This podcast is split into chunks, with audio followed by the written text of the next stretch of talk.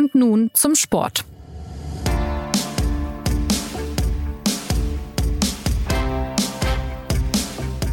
Herzlich willkommen zur neuen Folge des SZ Sport Podcasts.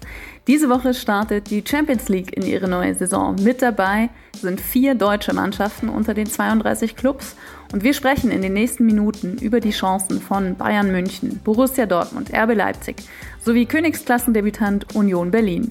Wenn letztmals im bekannten Modus um den großen Henkelpott gekämpft wird, bevor die Reform mit 64 Partien mehr greift. Wie sind die Gegner einzuschätzen? Wie weit können die deutschen Vereine kommen und wer ist diesmal Titelkandidat? Mein Name ist Anna Dreher und die anderen beiden Stimmen gehören zu Thomas Hirner, der uns aus Hamburg zugeschaltet ist. Moin Thomas. Guten Tag. Und zu Felix Haselsteiner. Servus Felix. Hi, grüß euch. Werbung. Hi, ich bin Patrick Bauer, Reporter beim Magazin der Süddeutschen Zeitung. Und gemeinsam mit meiner Kollegin Eva Hoffmann habe ich an einer unglaublichen Geschichte recherchiert. Tom und Jana denken, sie ziehen mit ihrem kleinen Kind zu einer liebevollen Gemeinschaft. Aber sie landen in einer Gruppe, in der Menschen manipuliert und psychisch und physisch fertig gemacht werden. Wie schafft es die Familie da wieder raus?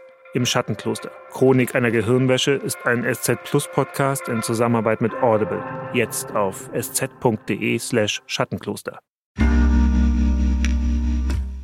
Felix, für die Bayern endete die vergangene Woche mit einem 2 zu 2 im Spitzenspiel gegen Leverkusen und dem gleichen Thema wie zuletzt.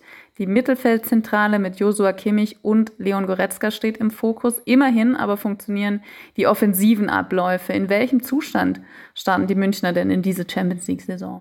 Ich glaube in keinem ganz schlechten. Also das äh, kann man kann man durchaus so sagen. Es funktioniert eigentlich auch äh, relativ viel, relativ gut. Man muss ja auch realistisch sein. Das war jetzt ein erstes erstes Topspiel, was natürlich ein guter Test war vor dieser vor dieser Champions League Saison. Ich sehe sie den Manchester United, die gerade auch in einer ziemlichen Krise stecken, eindeutig in der Favoritenposition. Und ich glaube natürlich auch, dass sie in diese diese Gruppenkonstellation mit Kopenhagen und Galatasaray und und United grundsätzlich schon den Favoritenstatus gibt ich sehe sie jetzt, äh, wie gesagt, es gibt dieses Thema um die, um die Sechs, es gibt dieses Thema um Kimmich und Goretzka und, und Tuchel, aber das ist meiner Meinung nach ein, ein sehr kommunikatives Thema und ich glaube, dass sie fußballerisch schon deutlich schlechter dargestanden sind. Also wenn ich mich da an vergangene Saison erinnere, ähm, den Saisonstart, da gab es sozusagen aus meiner Sicht existenziellere Probleme ähm, fußballerischer Natur.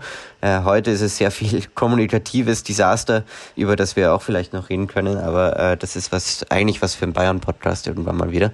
Ähm, und insofern glaube ich, dass sie eigentlich für diese Champions League-Saison ganz gut dastehen. Gleichzeitig ist es natürlich so, dass äh, ja es United sicherlich der schwerste Gegner ist in der Gruppe und gleich am Anfang kommt.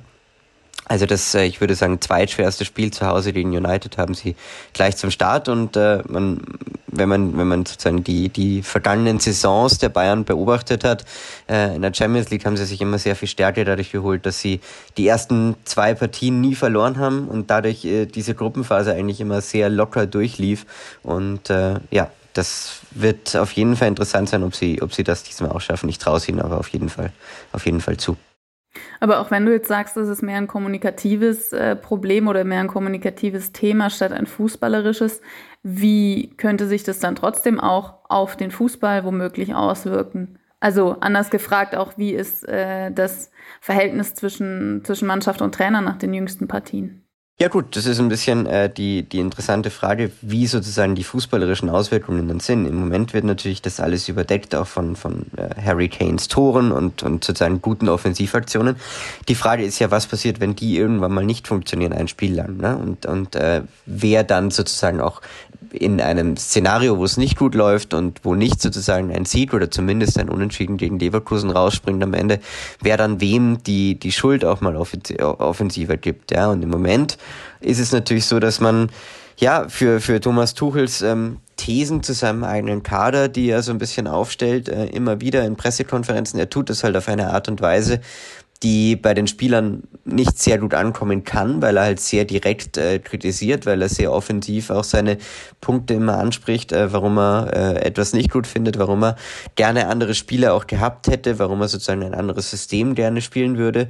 Und im Moment muss man ihm da ja in gewisser Weise recht geben, weil die, die Schwächen des FC Bayern relativ klar äh, erkennbar äh, genau da liegen, wo Thomas Tuchel sie ja auch benennt. Ne? Also das ist äh, individuelle Problematiken, dass man mit Josua Kimmich einen, einen Spieler hat, der sehr viel mehr lieber im, im Spielaufbau tätig ist, als sozusagen in dieser Rolle des haltenden Setzers, der Holding Six, wo man ein bisschen defensiver denkt, ein bisschen mehr als Bewacher von Gegenspielern eine Rolle einnimmt, als, äh, ich sage jetzt mal, als Spielgestalter daneben natürlich Leon Goretzka, der, der grundsätzlich sehr viel offensiver ist und, und ja, da fehlt dem FC Bayern natürlich ein, ein Element der, der defensiven Stabilität und, und äh, das wird man sehen, wie das in den größeren Spielen dann auch in der Champions League, äh, ich sage jetzt mal in späteren Runden noch, noch wird. Und aus meiner Sicht kommt irgendwann die Frage auf, wenn es nicht funktioniert, wer gibt dann wem die Schuld und äh, wie wird sich dann diese Kommunikation halt auswirken?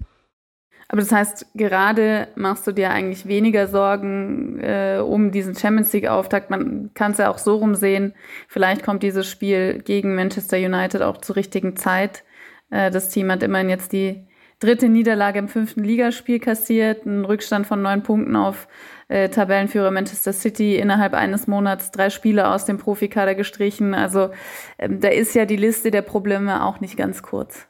Nee, absolut. Und man darf ja auch nicht vergessen, dass in Thomas Tuchel und äh, auch in Harry Kane natürlich mittlerweile zwei entscheidende Figuren beim FC Bayern sind, die United sehr gut kennen, die auch Erik den Hart Fußball kennen, die ein bisschen sicher gut, gut wissen, wie man gegen United spielen kann. Und in den letzten Jahren, muss man sagen, war das ja auch kein, kein direkter Angstgegner des FC Bayern mehr, bis auf das Jahr 1999, aber das ist ja doch schon ein bisschen her. Ja, interessanterweise und nochmal Bezug nehmend auf das, was Felix gesagt hat, natürlich äh, vermisst Thomas Tuchel da die sogenannte Holding Six. All das Jammern, äh, ich nenne es jetzt einfach mal so, verkennt dann natürlich auch so ein bisschen, dass er ähm, einen über 80 Millionen Euro teuren einen äh, Innenverteidiger auf der Bank hat in Matthijs de Licht, äh, den er jetzt äh, zumindest sporadisch äh, auf dieser Position eingesetzt hat. Also es, es ist jetzt nicht so, als würde ähm, Thomas Tuchel so ähm, als FC Bayern Trainer und den Eindruck vermittelt er hin und wieder ähm, nur gegen irgendwie Hürden und Widerstände ankämpfen. Ähm, es ist dann doch so, dass er ähm, allein in der Innenverteidigung äh, Fußballer im, ja, im Kader hat, die ja 200 Millionen oder so gekostet haben. Felix kann das gerne mal nachrechnen. Ähm, und äh, das dürfte auf jeden Fall mal ausreichend und adäquat sein, um äh, so eine erfolgreiche Gruppenphase zu bestreiten. Zumal die ja abgesehen von der Neuauflage des Champions League Finals von 1999 mit dem FC Kopenhagen und Galatasaray Istanbul jetzt eher gut machbare Gegner noch beinhaltet. Oder ist das jetzt zu opportunistisch, Felix? Nein, es ist überhaupt nicht. Ich glaube, das äh, ist, ist schon ganz richtig so erkannt, dass das natürlich, da würde jetzt jeder Trainer äh, sagen, es gibt keine einfachen Gegner in der Champions League und gerade mit einem Auswärtsspiel in Istanbul ähm, gibt es sicher auch äh, einfachere Momente. Also das, das ist sicher auch eine gefährliche Mannschaft, die da auf den FC Bayern wartet, aber nichtsdestotrotz, wenn man sich die Gruppen von, von anderen äh, Vereinen da anschaut, also wir werden ja gleich noch über Dortmund reden, ähm, da muss man schon sagen, äh, ist es dem FC Bayern da relativ, äh, die Auslösung relativ wohl gesonnen gewesen und, und insofern wäre alles andere als ein klares Weiterkommen. Und das ist ja auch sozusagen die Maßgabe, ähm, die man vor diesem Champions League Start an die Bayern richten muss, wäre natürlich eine wahnsinnige Enttäuschung. Ja? Also das ähm, wird man dann eben, äh, daran wird man sie auch ein bisschen messen in diesen, ähm, in dieser Herbstphase jetzt, äh, wie souverän sie dann durch diese Champions League Partien kommen. Und ich würde vielleicht noch mal kurz, kurz erwähnen, ähm, dass Galatasaray natürlich auch ein ganz toller Gegner ist für, für eine deutsche Mannschaft. Also mit der türkischen Community, die dann wieder ähm, in Strömen äh, in, ins Stadion kommen wird und dort eine, ja doch die ähm, manchmal etwas dröge ähm, ähm, Atmosphäre in der Münchner Allianz Arena ein bisschen aufpeppelt. Äh, das ist tatsächlich ja doch äh, sowas wie äh, ein großes Los gewesen, was zumindest das anbetrifft und äh, sportlich auch keineswegs zu unterschätzen, wenn man sich den Kader anguckt. Also das ist, das ist auch eine gute Mannschaft. Natürlich sind die Bayern klar favorisiert, ähm, aber ja, mit all diesen Aspekten ist es äh, nicht ganz zu unterschätzen, ähm, was dann vielleicht auch Galatasaray so für, für eine Dynamik und Kräfte freisetzen kann. Nee, klar, die Kulisse, äh, die wird sicherlich spektakulär. Wenn wir jetzt äh, noch mal ganz kurz auf den, auf den Auftaktgegner äh, zurückkommen, da gibt es ja eine Besonderheit jetzt gegen Manchester United. Thomas Tuchel wird auf der Bank sitzen, weil er die vergangene Saison im Viertelfinal-Rückspiel gegen Man City noch äh, gelb-rot gesehen hat. Wie stellen sich denn dann die Bayern voraussichtlich auf der Trainerbank auf? Also von wem wird Tuchel vertreten? Zolt Löw und Anthony Barry oder Assistent Arno Michels oder wie, wie wird man das angehen? Ja, die Ironie an dem Ganzen ist ja, dass äh, Scholt Löw äh, soeben eine rote Karte in der Bundesliga gesehen hat und da natürlich dementsprechend fehlen wird. also ähm, es gibt jetzt sozusagen eine Woche der, der abwechselnden Trainersperren beim FC Bayern. Ähm, nein, aber ich denke mal, dass das, äh, die das in einem einer Art Trio äh, lösen werden. Es ist natürlich schon sehr ärgerlich, ähm, dass diese Sperre da noch äh, nachkommt. Ich glaube, äh, würde mich wundern, wenn wir nicht, also es gab sicher einige, die diese Sperre nicht mehr ganz auf dem Zettel hatten. Ich gebe offen zu, ich hatte sie auch nicht mehr, äh, nach, nicht mehr ganz in Erinnerung. Aber das war natürlich damals eine ärgerliche Aktion in äh, diesem Spiel gegen Manchester City mit ähm, Schiedsrichter Clément Turpin, ähm, der doch sehr radiat, rabiat äh, gegen die gegen die Trainer an der Seitenlinie damals vorgegangen ist und äh, diese gelb-rote Karte dann ganz zum Schluss noch verteilt hat. Äh, insofern, ja, äh, sind wir mal gespannt, ähm, wie sich das auswirkt. Ich glaube aber, dass sie sich einen Plan zurechtlegen werden und ich glaube auch, dass das ähm, dieses Dreiergespann jetzt schon äh, lange genug sich kennt und zusammengearbeitet hat, äh, dass, dass da jetzt kein direkter Qualitätsverlust spürbar sein wird. Sie werden sich schon eine, eine gemeine Taktik äh, überlegen. Ich weiß gar nicht, was noch erlaubt ist in der Champions League, ob man äh, sein Handy vorher abgeben muss oder wie da jetzt die, die genauen Regeln sind. Werden wir, mal, werden wir auf jeden Fall beobachten, genau. Ähm, wer, wer natürlich noch ganz spannend ist, äh, in dieser Saison zu beobachten, ist äh, Union Berlin, Debütant in der Champions League mit äh, dem SC Braga in der Gruppe und weit schwerer und äh, noch glamouröser, no offense äh, an den SC Braga, aber der italienische Meister SSC Neapel und gleich zum Auftakt Champions League Rekordsieger Real Madrid. Das sind außergewöhnliche Spiele, außergewöhnlich schwere Spiele.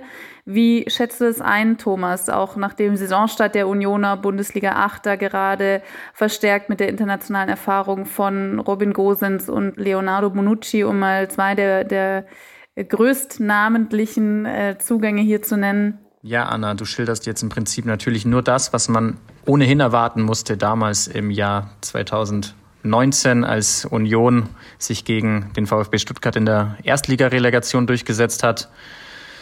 Ähm, ein Auftaktspiel im Bernabeu, nur vier Jahre später zur Champions League. Ähm, ja, nee, natürlich nicht. Also das ist äh, schon eine sagenhafte Geschichte irgendwo und ähm, die man ähm, ja vielleicht auch immer wieder ein bisschen würdigen könnte, weil es ist ja nicht normal, was Union da auf die Beine gestellt hat. Und ähm, die Namen, die du gerade genannt hast, die stehen ja auch für diesen kontinuierlichen Entwicklungsprozess, den dieser Verein durchlebt. Also Robin Gosens ähm, stand, der, der stand einfach noch vor wenigen Wochen im Champions League-Finale mit Inter Mailand, spielt jetzt bei Union.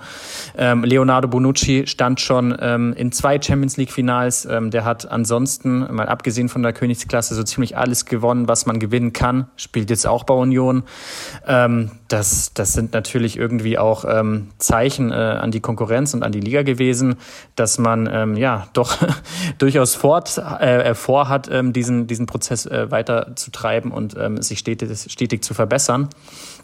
Ähm, und man muss ja auch sagen, dass, dass Rob, gerade Robin Gosens ähm, ja sehr gut auch in sein, in sein, in sein neues Abenteuer gestartet ist, ähm, gute Leistungen gezeigt, äh, sich gleich zurechtgefunden, gleich auch eine, eine Rolle übernommen, ähm, ja, die Verantwortung birgt. Ähm, Leonardo Bonucci hingegen, ähm, der hat ja noch seine Wehwehchen und ist deswegen ähm, noch nicht so wirklich ähm, auf dem Feld gewesen, ähm, beziehungsweise konnte sich da auch noch gar nicht einbringen.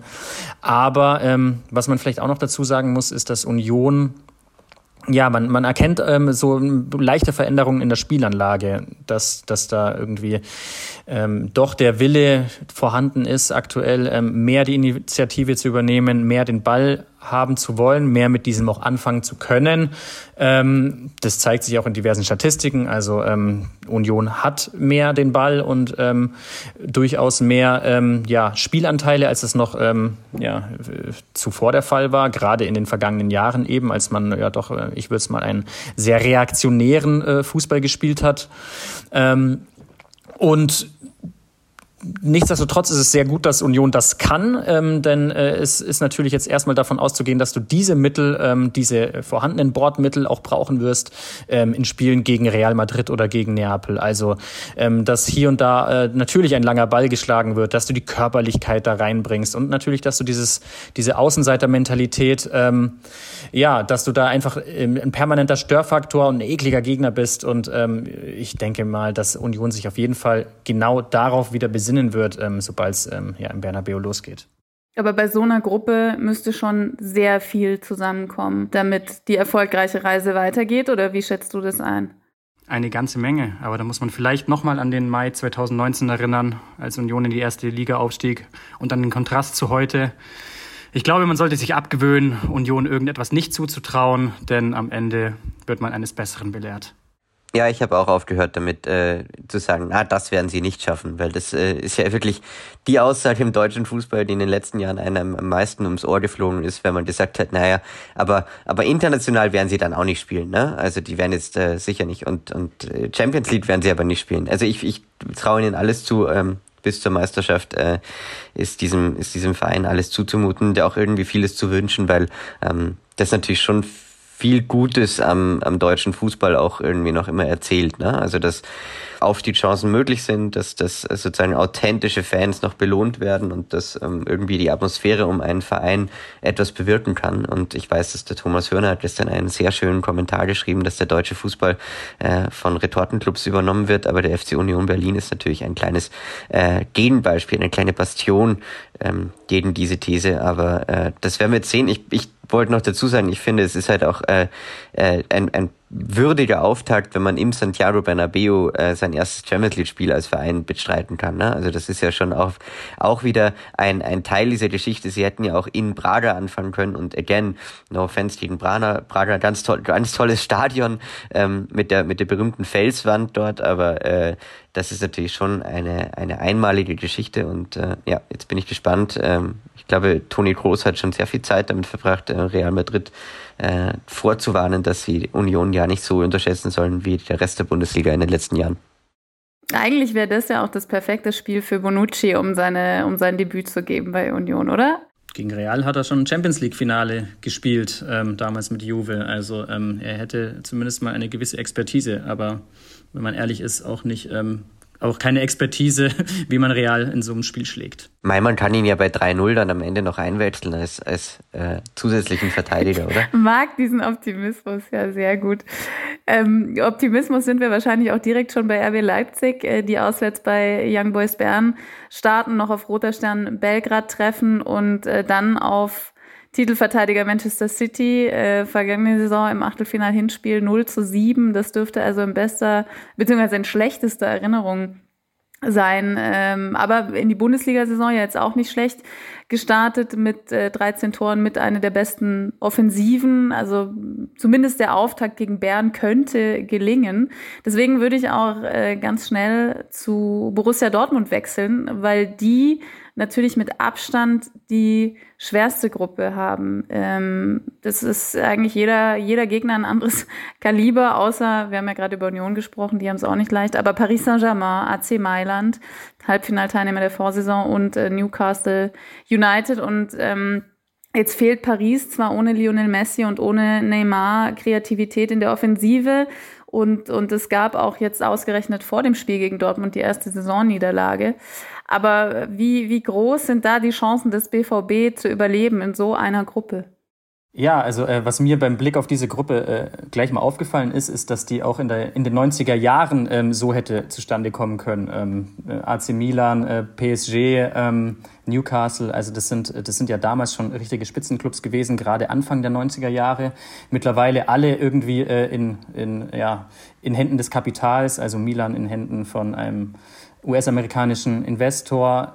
Ähm, bei PSG ist es Katar und äh, bei Newcastle eben die Saudis. Ähm, und ähm, nichtsdestotrotz, ähm, wenn man mal zumindest mal irgendwie diese, diese womöglich kritischen Aspekte ausblendet, ist es einfach auch eine sehr attraktive Gruppe, ähm, die aber natürlich äh, ja, eine, eine Hürde für sich genommen schon ist. Also ähm, ähm, da muss man eigentlich in jedem Spiel performen und äh, jeder einzelne Punkt und jedes erzielte Tor am Ende kann sogar äh, wichtig werden. Und ähm, das ist natürlich eine, eine große Herausforderung für Borussia Dortmund ähm, die ja auch ähm, ja, spätestens seit dem ähm, doch ähm, ja, etwas, etwas blamabel äh, verpassten äh, Meistertitel in der Vorsaison ähm, in so einer kleinen, ähm, zumindest mal existenziellen fußballerischen Krise stecken, ähm, äh, wo ich nicht sicher bin, dass die sich äh, da herauswinden können in dieser kurzen Zeit. Nee, man muss ja auch bei Dortmund noch dazu sagen, dass schon auch die, die Champions League in den letzten Jahren nicht äh, gerade zu den Stärken gezählt hat. Ne? Also die Performance war eigentlich ein und das andere Mal ein bisschen enttäuschend dafür, dass hier sich diesen Ruf erarbeitet hatten als sehr gefährliche Mannschaft, als sehr ähm, unangenehm zu bespielende Mannschaft mit ihrem Stadion und, und äh, sozusagen dem drumherum. Und diese, diese Rolle als, ähm, ja, ich sage jetzt mal, zweiter deutscher Verein hinter FC Bayern, hinterm FC Bayern, dem schon zugetraut wird, auch mal ins Halbfinale vorzustoßen oder so, ähm, die haben sie überhaupt nicht bespielen können. Deshalb finde ich schon immer spannend, dass da überhaupt nicht auch, äh, dass da gar, so, gar nicht so ein wirklicher Druck entsteht, mal ähm, auf dem BVB auch, auch mal durchzukommen. Und jetzt haben sie natürlich wirklich die komplett falsche Gruppe erwischt, um, um diese, um diese Diskussion überhaupt mal zu führen, dass man vielleicht auch ein bisschen mehr Präsenz noch in der internationalen, internationalen Fußball mal zeigen könnte.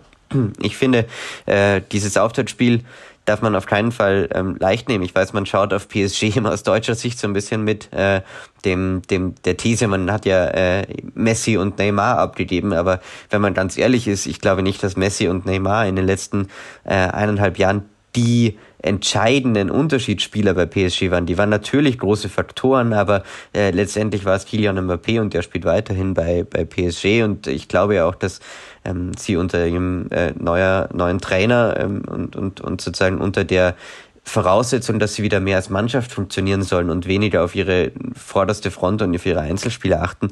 Ich glaube, dass sie da sehr viel gefährlicher sind und äh, ja, bin gespannt auf PSG. Ich glaube, die werden dieses Jahr zum ersten Mal seit langem in der Champions League ein bisschen unterschätzt ähm, aufgrund dieser Abgänge und ich, ich bin sehr gespannt, ob sie das nicht sozusagen äh, nutzen können, um, um vielleicht ein bisschen für, für Aufregung zu sorgen. Nee, das wollte ich auch auf gar keinen Fall sagen. Also ich meine, äh, natürlich mit Messi und Neymar, das ist schon mal eine, eine gewisse eigene Liga, aber PSG hat ja auch mehr als 300 Millionen kolportiert ausgegeben für Zugänge und äh, in der Offensive jetzt neben Mbappé auch äh, Kolomani und Dembele und so. Also das ist ja immer noch, es sind ja immer sehr, sehr schnelle äh, Stürmer, die da, die da vorne mitwirbeln. Ja, man sagt sich, dass die drei relativ schnell sind da vorne. Ähm, ich weiß nicht, ob Mats Hummels da sich schon vorbereitet hat, das wird man dann sehen. Wir haben auch noch in dieser Saison eine ähm, besondere Geschichte abseits des Sportlichen, die aber auch in Deutschland spielt und ähm, auf die wir noch kurz eingehen wollten. Und zwar hat äh, Schachter Donetsk ähm, durch den Angriffskrieg Russlands ja seine, seine Heimat, sein Stadion ähm, verloren und wird seine Heimspiele in der Champions League in Hamburg bestreiten, also in gewissermaßen im, im Exil die Heimspiele bestreiten. Wie, wie war da die Genese, Thomas? Wie, wie ist diese Geschichte und was erzählt es auch vielleicht über den Fußball? Ja, der Hamburger Sportverein, das ist mal die Grundvoraussetzung gewesen, hat ja in den vergangenen Jahren alles dafür getan, dass das äh, Volksparkstadion äh, unter der Woche freigeräumt ist. Ähm, also es, es ist äh, Zeit und Kapazität ähm, und ähm, so hat man sich dann entschlossen, sich da zu bewerben, als man erfuhr, dass Schacht ja ein, ein neues Stadion sucht für die kommende Champions League-Saison. Ähm, und da hat man sich eben auch äh, in einem Wettstreit durchgesetzt gegen Gelsenkirchen und Düsseldorf, die da auch Interesse zeigten. Ähm, die, Wahl ähm, ähm, die Wahl fiel schließlich auf Hamburg. Und da gibt es, glaube ich, auch ganz nachvollziehbare Gründe auch dafür. das Hamburger Volksparkstadion wird gerade und wurde gerade renoviert für die EM 2024 im eigenen Land. Es ist eine Millionenmetropole und es gibt hier eine, eine große ukrainische Gemeinde. Ähm, und das merkt man auch beim Ticketandrang. Also ähm, es äh, ist davon auszugehen, dass auf jeden Fall das Heimspiel gegen Barcelona ausverkauft sein wird. Ähm, am Dienstag gegen Porto werden auch an die 50.000 Zuschauer erwartet. Ähm, und von dem her ist es in Anbetracht der Umstände, glaube ich, so ein Win-Win-Arrangement für alle Seiten. Also die, die Einnahmen werden geteilt. Ähm, Schachtja Donetsk hat einen Platz zum Spielen, hat ähm, ähm, eine Kulisse voraussichtlich, ähm, die ähm, doch unterstützend beitragen wird. Und ähm, ganz generell gibt es, ähm, es gibt, glaube ich, im Fußball nicht wenige Geschichten, ähm, die man jetzt äh, irgendwie mal grundsätzlich ähm, ähm, befürwortet, ähm, beziehungsweise denen man ähm, ja doch irgendwie vollumfänglich äh, positiv gegenübersteht. Aber ähm, das wäre zumindest, glaube ich, mal eine dieser wenigen Geschichten, weil ich jetzt da nicht viele negative Aspekte an diesem, an diesem Arrangement erkennen kann. Und man kann noch dazu sagen, aus, aus interner Sicht, also äh, als der Kollege Thomas Hörner, äh, ich glaube 2019, oder Thomas, äh, nach Hamburg gegangen ist, haben wir im Scherz gesagt, es wird keine äh, fünf Jahre dauern, bis du dort Champions League siehst und jetzt haben wir dieses Versprechen auch erfüllt. Stattdessen Union, genau. Das, das haben wir alle erwartet, wie gesagt. Ja. Sehr gut. Dann bleibt mir noch die Frage, auf die ihr euch womöglich nächstes Jahr vor dem Finale berufen könnt. Wer ist denn euer Titelfavorit, beziehungsweise wen seht ihr als Titelkandidaten? Wenn jetzt jemand nicht Real Madrid sagt, äh, muss er aber seinen äh, Posten als äh, Sportautor sofort abgeben. Ich glaube, das ist äh, nein. Also ich, ich sehe Real Madrid tatsächlich wieder mal als äh, Kandidaten. Ich finde, die ähm, zeigen ja in dieser bisherigen Saison schon wieder hervorragend, äh, dass sie, dass sie eine Mannschaft sind, die extrem schwer zu schlagen ist äh, mit mit Bellingham und und auch wenn ihnen vielleicht der Stürmer fehlt. Ähm, ja, glaube ich, glaube ich, dass sie, dass sie, dass man sie in der Champions League immer als erste nennen sollte, wenn es um Favoritenstatus geht. Und ich würde tatsächlich dahinter, ähm, weil ich nicht glaube, dass Manchester City ähm, den Titel verteidigt, ähm, würde ich dahinter jetzt mal den FC Arsenal in, das Ring, in den Ring werfen. Ähm, ähm, ich glaube, das ist eine wahnsinnig gut Fußball spielende Mannschaft äh, mit einer relativ machbaren Gruppe, Gruppe die, ähm, ja, dann, ich, ich glaube einfach, dass das Arsenal sozusagen unter Mikel Arteta mit dem besten Fußball in Europa spielt. Das hat man im letzten Jahr nicht sehen können, weil sie sich ja nicht äh, europäisch qualifiziert hatten. Aber ähm, wenn sie diese Form, die sie jetzt auch in der, Gem äh, in, in der Premier League ähm, zeigen, halten können, dann habe ich sie ähm, als sozusagen halbwegs Überraschungskandidaten auch auf der Liste. Ja, also ähm, ich rechne leider, muss man vielleicht sagen, ähm, weil mir das ganze Modell nicht unbedingt äh, hochsympathisch ist, äh, wieder mit Manchester City. Also das ist, glaube ich, schon die Mannschaft, die es zu schlagen gilt, weil die einfach ein fußballerisches Niveau haben und eine Konstanz, die einfach wirklich beeindruckend ist. Und nichtsdestotrotz, auch wenn sie es in der Vorsaison äh, gewonnen haben, hat ja ähm, der Finalist Inter